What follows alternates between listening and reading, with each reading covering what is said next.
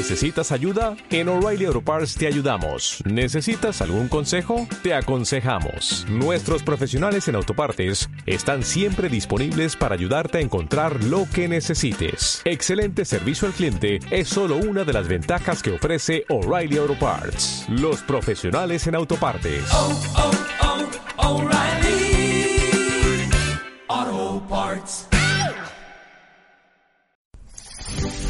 Radio Claret América presenta Sediento de ti, la palabra, fuente de vida, con el sacerdote misionero claretiano Tony Díaz. Reflexiones diarias del Evangelio. Aquí iniciamos.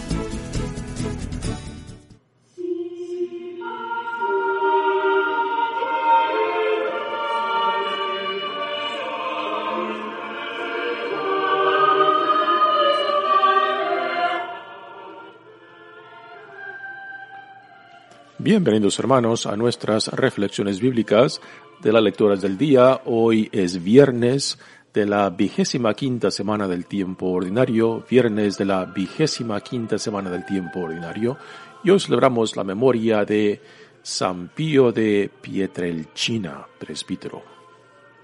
La primera lectura de hoy viene del libro de Eclesiastes, capítulo 3, versículos 1 al 11. Hay un tiempo para cada cosa, y todo lo que hacemos bajo el sol tiene su tiempo. Hay un tiempo para nacer y otro para morir, uno para plantar y otro para arrancar lo plantado. Hay un tiempo para matar y otro para curar, uno para destruir y otro para edificar. Hay un tiempo para llorar y otro para reír, uno para gemir y otro para bailar. Hay un tiempo para lanzar piedras y otro para recogerlas. Uno para abrazarse y otro para separarse. Hay un tiempo para ganar y otro para perder. Uno para retener y otro para desechar. Hay un tiempo para rasgar y otro para coser. Uno para callar y otro para hablar. Hay un tiempo para amar y otro para odiar, uno para hacer la guerra y otro para hacer la paz. ¿Qué provecho saca el que se afana en su trabajo? He observado todas las tareas que Dios ha encomendado a los hombres para que en ellas se ocupen. Todo lo ha hecho Dios a su debido tiempo y le ha dado el mundo al hombre para que reflexione sobre él. Pero el hombre no puede abarcar las cosas de Dios desde el principio hasta el fin.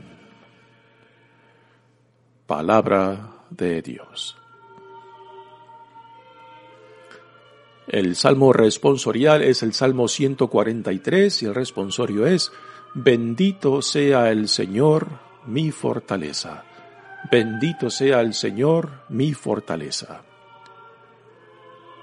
Bendito sea el Señor, mi roca firme. Él adiestró mis manos y mis dedos para luchar en lides.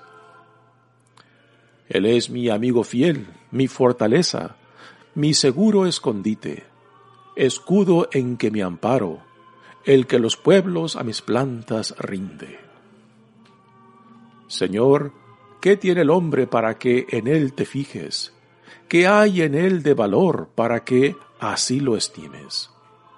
El hombre es como un soplo, sus días como sombra que se extingue. Bendito sea el Señor, mi fortaleza. El Evangelio de hoy viene de Lucas capítulo 9 versículos 18 al 22. Un día en que Jesús, acompañado de sus discípulos, había ido a un lugar solitario para orar, les preguntó, ¿quién dice la gente que soy yo? Ellos le contestaron, unos dicen que eres Juan el Bautista, otros que Elías, y otros que alguno de los antiguos profetas que ha resucitado. Él les dijo, ¿Y ustedes? ¿Quién dicen que soy yo? Respondió Pedro, el Mesías de Dios. Entonces Jesús les ordenó severamente que no lo dijeran a nadie.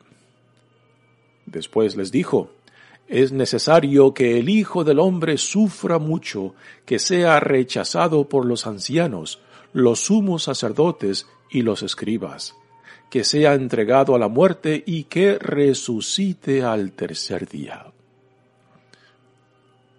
Palabra del Señor. Muy bien, demos comienzo a nuestra reflexión de las lecturas de hoy, pero antes de entrar a las lecturas propias, digamos un poco acerca de el Padre Pío, memoria de quien celebramos hoy. Padre Pío nació en el año 1887 en Italia, un día 25 de mayo. Su nombre bautizo es Francisco Forgione. Nació en una familia rural, uh, eran campesinos. Sus padres eran iletrados, así que eso, esto también tuvo consecuencias en, en Padre Pío cuando decidió ingresar a la comunidad religiosa de los franciscanos capuchinos, pues uh, le pidieron que tuviera más, más formación um, y a causa de esto, pues el padre tuvo que irse a América, a Estados Unidos, un par de veces para poder trabajar y así poder pagar por la educación de su hijo para que pudiera ingresar a la comunidad de los franciscanos capuchinos. Finalmente ingresa y en el año 1910 fue ordenado sacerdote. Desde su niñez, uh, Padre Pío uh, era conocido por su devoción, por su espiritualidad, pero también tenía una salud muy delicada y esto fue un problema que lo acompañó el resto de su vida. Y a pesar de esta salud muy delicada, pues vivió hasta los años 81, cuando muere en 1966.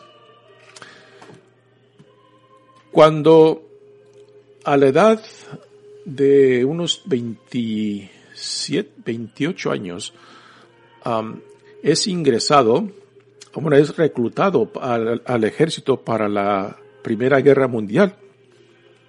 Y a causa de su uh, salud muy débil, pues fue uh, dado de alta, da, da, dado de baja, este, y regresó a la comunidad de San Giovanni Rotondo. Um, ahí fue en 1918 cuando Papa, cuando el, cuando el Padre Pío recibe la estigmata en sus manos, costado y pie. Y esta experiencia, uh, pues, uh, fue causa de mucho sufrimiento para él. Uno pensaría, ¿no? Pues alguien que recibe este gran don, esta gran gracia de las heridas de Jesucristo en su propio cuerpo, pues es, por ser una gracia de Dios, pues su, su vida uh, va a tener eh, muchos beneficios y quizás uh, su vida va a ser un instrumento de gracia impresionante, pero no. Eh, su vida se complicó bastante. Muchos dentro de la iglesia, particularmente en la iglesia oficial, dudaban de que esta estigmata fuera algo genuino Uh, pasó por varias investigaciones, tres o cuatro investigaciones a las cuales fue sometido, un par de ellas prácticamente forzado a que fuera examinado por, ya, ya, sea por doctores, por psicólogos, y a últimas terminaron en prohibiéndole celebrar la misa, públicamente y también escuchar confesiones. Y tampoco, también le impidieron de que tuviera contacto público, así que tampoco podía escribir a personas que le, le escribían a él. Y esto, Padre Pío, pues lo aceptó con gran resignación. Uh, no se rebeló contra esta prohibición, pero él siguió, siguió en su vida de oración. Finalmente, esta prohibición fue levantada y se le permitió el contacto con la gente. Ya para entonces, eh, noticias de él, de su estigmata, de su santidad, uh, de el don de leer los corazones de aquellos que venían a confesarse, pues se iba expandiendo cada vez más. Miles y miles de personas venían, venían a la comunidad uh, de los capuchinos para, para la misa que tenían con el Padre Pío y después para confesarse, a tal punto de que pues la cantidad de personas deseosas de confesarse aumentaba cada vez más y que tenían que tomar un número para poder organizar uh, las confesiones. Dedicaba a veces 10 horas al día para confesar a la gente. Padre Pío es conocido por su vida de oración uh, y también por su caridad. Eh, supo aprovechar pues la popularidad que esta gracia de Dios le concedió para promover la construcción de un hospital para atender a aquellos que sufren por, a causa de la enfermedad. El Papa Juan Pablo II, mucho, muchos años antes de que, de que fuera Papa, antes de que fuera arzobispo en Polonia, vino a confesarse, a confesarse con él, uh, aún hay ciertas, ciertos comentarios que se hacen si el padre Pío le comentó algo acerca de, del futuro de este padre polaco que vino a confesarse con él. Y fue este, este papa, uh, Juan Pablo II, que en el año 1999, pues, um, llevó a cabo la canonización uh, del padre Pío. En una presencia inmensa de gente, de gente que se reunió en Roma para este evento de su canonización. Hoy en día, Padre Pío eh, continúa siendo uno de los santos, pues, de, mucha devoción, uh, una cantidad inmensa de grupos de oración en torno a esta devoción de este santo hombre, Padre Pío. Muy bien, pasemos ahora a las lecturas de hoy. Continuamos leyendo del libro de Eclesiastes o Kohelet, como también se le llama. Eclesiastes, ya ayer habíamos comentado, es el nombre en griego. La traducción del griego de Kohelet, que es en hebreo, que significa el, el maestro o el instructor. ¿no? Y aquí tenemos en esta primera lectura, pues uno de los pasajes más famosos um, de este libro. Uh, nos dicen los comentaristas que los libros de sabiduría, pues, uh, tratan de centrarnos en que la experiencia y la reflexión humana también son dignos um, o dignas fuentes para meditar la presencia de Dios entre nosotros, ¿no? Pero este libro de Eclesiastes, pues, viene siendo como una crítica de la ciencia humana, o sea, de la sabiduría humana. Eh, no lo critica para destruirlo, sino que este libro de Eclesiastes en cierta manera lleva, lleva la ciencia de la sabiduría humana hacia sus límites uh, con estas uh, reflexiones que prueban los límites de que todo lo que el hombre hace, pues a últimas, no puede abarcar la plenitud uh, de, ni de la creación de Dios, ni de los planes de Dios, ni del, el, el, ni de cómo uno encaja en este plan. Si de por sí ya como seres humanos estamos limitados para discernir claramente de momento a momento, de día a día, um, cómo la presencia de Dios hace presente y cómo encajamos nosotros en esta uh, presencia de Dios. Ya después si nos vamos hacia el fin de las cosas, hacia el, plan ya más universal de Dios, pues nuestras limitaciones humanas simplemente no alcanzan para tanto. Y esto es lo que este libro de Eclesiastes nos deja en claro, ¿no? De que la sabiduría humana tiene sus límites y que por tanto no podemos, no podemos entrar en, en el mar de, de conocimiento de Dios porque nuestra mente es muy limitada y que por tanto lo que nos queda es de saber aprovechar nuestras circunstancias y aún nuestras limitaciones en lo que cabe y de buscar eh, si es el gozo, pero no el gozo sin sentidos, el gozo de la vida, de la vida eh, que busca sacar el mejor provecho posible, no simplemente la diversión por la diversión o el placer por el placer, ¿no? Y que a últimas, a últimas estamos bajo la providencia de Dios y que ante el misterio del gran plan de Dios, del, del mar de sabiduría de Dios, pues a último, a último lo que nos toca es simplemente reconocer que estamos limitados y que a últimas tenemos que doblar rodillas ante la grandeza de Dios. Y esto quizás es la conclusión más bella que, que, nos provee este libro cuando reconocemos los límites aún de la sabiduría humana ante el misterio del futuro incierto, ante el misterio de lo que Dios ha creado y a lo que Dios nos llama. Dice la primera lectura, hay un tiempo para cada cosa y todo lo que hacemos bajo el sol tiene su tiempo.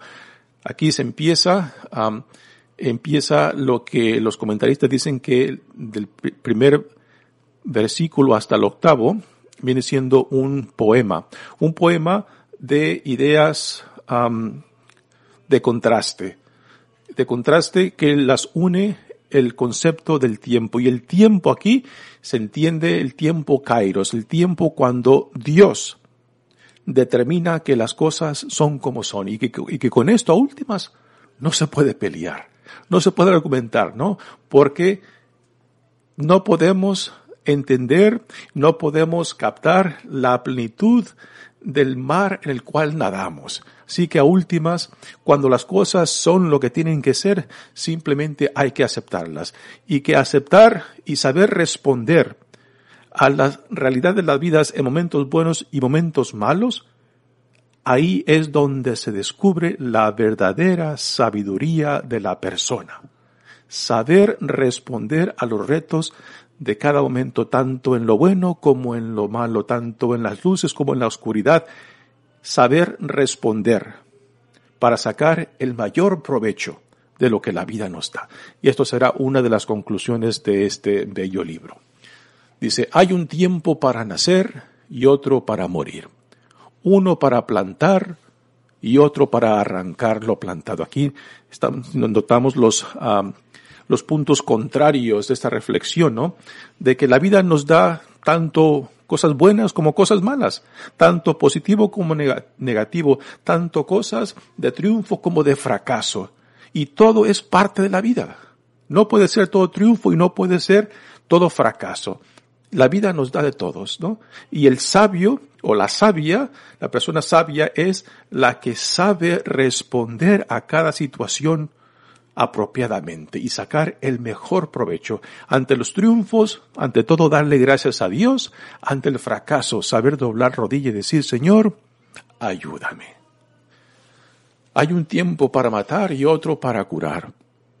Uno para destruir y otro para edificar. Hay un tiempo para llorar y otro para, para reír. Uno para gemir y otro para bailar. Hay un tiempo para lanzar piedras y otro para recogerlas, uno para abrazarse y otro para separarse. Aquí podemos imaginar al autor de este poema, pues simplemente probando los límites de lo que la experiencia y la meditación sobre la experiencia, a, los límites que nos lleva y decir, ¿Qué hago con esto? ¿No? ¿Y dónde está el sentido de la vida en medio de, estos contrastes? Y la sabiduría, como ya lo mencioné antes, la sabiduría se encuentra en cómo responder a la vida, tanto en el triunfo como en el fracaso. Y cada situación, la vida nos propone opciones. Y la sabiduría está en saber responder para sacar el mayor provecho con la dignidad que se nos da como hijos e hijas de Dios, con la dignidad de que el ser humano siempre necesita un sentido de la vida. No solamente el triunfo, sino también en el fracaso mismo, las dificultades mismas, en las pruebas mismas, cuando se tiene y se encuentra sentido aún en medio de las dificultades, aún el fracaso, aún el sufrimiento, puede tener sentido y sentido redentivo que es algo que el Padre Pío, a quien celebramos hoy, en su vida nos dejó claramente, ¿no? Y fue algo que el Papa Juan Pablo II mencionó, que el sufrimiento puede ser uh, instrumento y canal para llegar a la santidad cuando se retoma en el amor, cuando se acepta con caridad. Continúa la lectura de hoy. Hay un tiempo para lanzar piedras y otro para recogerlas, uno para abrazarse y otro para separarse. Hay un tiempo para ganar y otro para perder, uno para retener y otro para desechar. Hay un tiempo para rasgar y otro para coser, uno para callar y otro para hablar. hay un tiempo para amar y otro para odiar, uno para hacer la guerra y otro para hacer la paz. Yo creo que muchos de los sufrimientos y dificultades nuestras en la vida está en cómo vivir entre estos polos opuestos que de las experiencias que la vida nos da, ¿no? Y a veces queremos solo las cosas buenas, ¿no? Y, tratamos lo más posible de evitar las cosas malas o las cosas difíciles, ¿no? Pero yo creo que la gracia de la, de la vida o la sabiduría misma consiste en mantener estos polos en tensión creativa, ¿no? Porque tanto lo bueno como lo malo, la luz como la oscuridad, la salud como la enfermedad son parte de la vida y nadie, nadie se va a salvar de esto.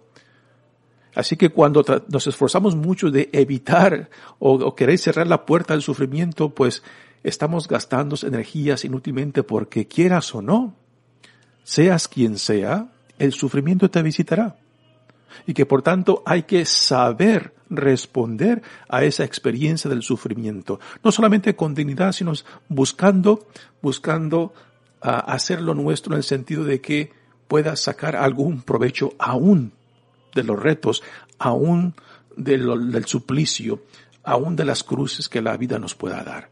Y que en el triunfo seamos agradecidos, que en el, el triunfo reconozcamos que quizás ese triunfo no fue simplemente por mi esfuerzo, sino que también ahí estuvo la gracia de Dios y que por tanto lo primero que hemos de hacer en el triunfo es ser agradecidos, dar gracias. Así que esto es parte de lo que esta bella reflexión poética nos da. Y ahora viene la parte uh, ya de reflexión sobre lo dicho de, por medio de este autor que dice, ¿qué provecho saca el que se afana en su trabajo? He observado todas las tareas que Dios ha encomendado a los hombres para que en ellas se ocupen. Todo lo ha hecho Dios. Aquí, a última, la conclusión de, del maestro, del autor, es de que a últimas, nuestra experiencia y nuestra reflexión sobre la experiencia nos tiene que llevar al Creador y reconocer que vivimos y existimos en un mundo mucho más grande que nosotros mismos y que nuestras limitaciones son imposibles de entender y captar la plenitud de la vida en la cual Dios nos ha puesto y que por tanto hay que reconocer nuestros límites y hay que reconocer que vivimos bajo esta providencia de aquel que en amor nos crea, en amor nos sostiene y en amor nos llama. Y que cuando uno eh, evita o lucha o, rechaza uh, que vivimos en este mundo, en este, océano uh, de vida uh, que Dios ha creado y que por tanto tenemos que reconocer la amplitud y las limitaciones nuestras y que también tenemos que reconocer aquel que ha hecho todo esto posible y que, y que todo, todo depende de este Dios. Esta será la conclusión última de este autor. Dice, todo lo ha hecho Dios a su debido tiempo y le ha dado el mundo al hombre para que reflexione sobre él. Pero el hombre no puede abarcar las obras de Dios desde el principio hasta el fin. Aquí claramente nos deja claro que somos seres limitados. Muy bien, pasemos ahora al Evangelio de hoy que viene de Lucas, capítulo 9, versículos 18 al 22. Aquí tenemos a Jesús ya en el capítulo 9, justo antes de que él plante cara hacia Jerusalén. Y ya previo, previo a este evangelio de hoy, eh, se nos ha dado varias, varios ejemplos de sanaciones por parte de Jesús. Y ahora Jesús eh, viene ante sus discípulos y les pregunta, bueno, y después de toda esta experiencia que hemos tenido aquí en el territorio de Galilea, ¿no? Sus predicaciones, sanaciones, expulsión de demonios, Jesús tiene curiosidad, ¿qué es lo que la gente dice de él? Y quiere saber qué nociones tiene la gente y si esas nociones de la gente coinciden como Jesús entiende a sí mismo. Y después viene la pregunta hacia los apóstoles. Bueno, si la gente piensa esto de mí, ¿qué es lo que ustedes piensan? Y tenemos la bella respuesta de Pedro que representa al grupo en su respuesta. Dice el Evangelio, un día en que Jesús, acompañado de sus discípulos, había ido a un lugar solitario para orar, les pregunto. Eh, en el Evangelio de, Lucas tenemos esta escena de Jesús orando en, momentos claves. En el capítulo 9, hacia el final del capítulo 9, Jesús ya planta cara hacia Jerusalén, a donde va solamente una vez como adulto para llegar al fin de su misión, donde comenzará su pasión, muerte y resurrección. Así que Jesús está en oración porque ya ve que tiene que plantar cara hacia Jerusalén. Y son momentos claves dentro del Evangelio de Lucas. Y les pregunta a sus discípulos y apóstoles, ¿quién dice la gente que soy yo? Esta fue, en cierta manera, la, misma pregunta que eh, el, gobernador Herodes se preguntaba a sí mismo de, todo lo que escuchaba acerca de este hombre Jesús el Nazareno. Y aquí las respuestas que les dan eh, los apóstoles a Jesús pues son similar a lo que Herodes eh, escucha acerca de Jesús. Dice, unos dicen que eres Juan el Bautista, o sea, resucitado. El espíritu de Juan el Bautista resucitado que Herodes había mandado encarcelar y después decapitar en la, en la prisión. Otros que Elías, eh, ya ayer comentábamos quién es Elías, el por qué esperaban Elías, porque se decía que así como Elías fue llevado al cielo en esa carreta en fuego, pues así regresaría para preparar la venida del Mesías. Y otros que alguno de los, de los antiguos profetas que ha resucitado. Nótese que en todas estas opiniones que los apóstoles le dan a Jesús en torno a lo que la gente piensa y dice de él, no hay ninguna afirmación de que Jesús es el Mesías. Solamente lo que se dice de él son cosas humanas, pero nada acerca de el Mesías, aquel que Dios enviará para llegar, llevar su plan de salvación a su fin. Entonces ahora Jesús, después de escuchar las opiniones de la gente, les pregunta a sus apóstoles, ¿y ustedes quién dicen que soy yo? Y aquí Pedro eh, como en la, mayoría, eh, en los cuatro evangelios, tenemos a Pedro que casi siempre representa eh, la voz de los doce. Y con esto nos quieren decir los evangelios que Pedro tenía una primacidad entre, entre iguales, ¿no? Y esto hay que simplemente aclararlo, ¿no?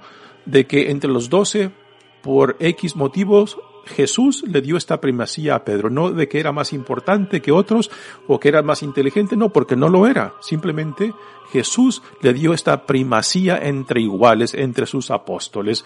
Y esto es lo que representa Pedro, Pedro cuando responde en nombre de los doce. Cuando Jesús le preguntó acerca de lo que la gente decía, eh, todos contestaron, dieron, o sea, diversos uh, apóstoles dieron sus opiniones acerca de qué es lo que la gente decía de él. Pero cuando Jesús les pregunta a los doce, es Pedro quien responde en nombre de ellos. Y Pedro dice, eh, tú eres el Mesías de Dios. El Mesías es la palabra hebrea que en, en griego significa Cristo y que Mesías, Cristo, eh, se traduce en español a el ungido. En inglés es the anointed. Así que Jesús, Jesús es el Cristo, Jesús es el Mesías, Jesús es el ungido de Dios, el que tenía que venir para llevar a su fin el plan de salvación de Dios. Así que cuando decimos Jesucristo, estamos diciendo en realidad Jesús el Cristo, Jesús el Mesías, Jesús el ungido, que es un título de identidad de Jesús.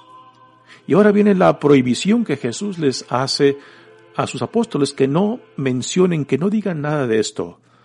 Entonces Jesús les ordenó severamente que no le dijeran a nadie. ¿Por qué?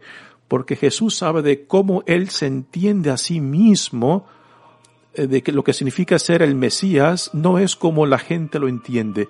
Y aún los apóstoles mismos tenían esta idea ah, de la identidad del Mesías como un personaje político que iba a destruir al poder romano que iba a expulsar a los romanos de su territorio, ¿no?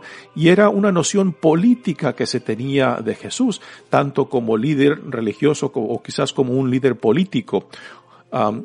y esto no encaja nada con, con de cómo Jesús entiende a sí mismo. Por eso, antes de que puedan promulgar esto que Pedro ha confesado, Jesús quiere asegurarse de que entiendan cómo Él se entiende a sí mismo antes de que empiecen a hablar de Él, de que Él es el Mesías.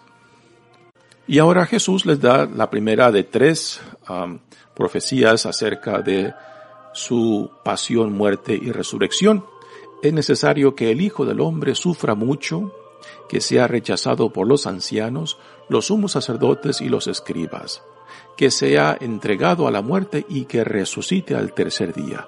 Con estas palabras Jesús les echa un balde de agua fría a los apóstoles porque en cierta manera les rompe esa idea de que Jesús como el Mesías, como el Cristo, como el ungido de Dios fuera un líder político, un líder revolucionario o aún un líder religioso que simplemente purificaría la religión judía.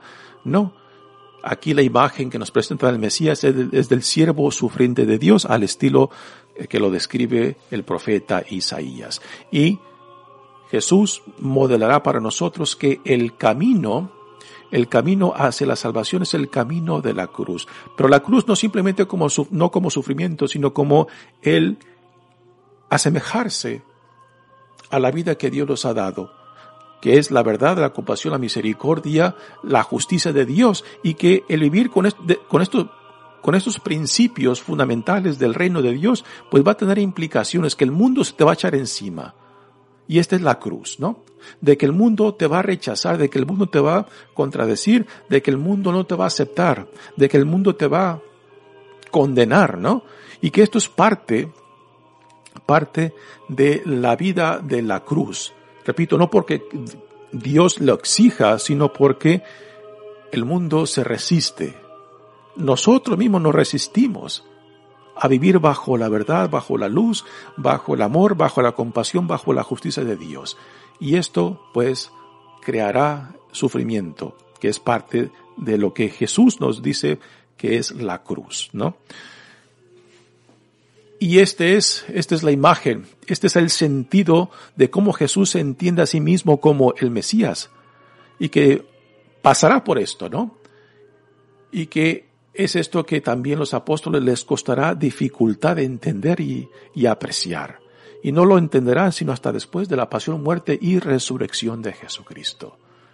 Así que también para nosotros que escuchamos estas palabras de Jesús nos dice, ¿no? El camino hacia la salvación tiene que pasar por la cruz. Porque el vivir bajo los principios de la verdad, la compasión, la misericordia, el amor y la justicia de Dios tiene consecuencias. Y no hay de otras. Y este es el camino que Jesús nos ilumina, este es el camino que Jesús nos modela para llegar a la plenitud de la vida para la cual Dios nos llama en él. Mi nombre es Padre Tony Díaz, misionero claretiano. Que Dios los bendiga. Radio Claret América presentó Sediento de ti, la palabra. Fuente de vida. Sus comentarios son importantes. Contáctenos en radioclaredamerica.gmail.com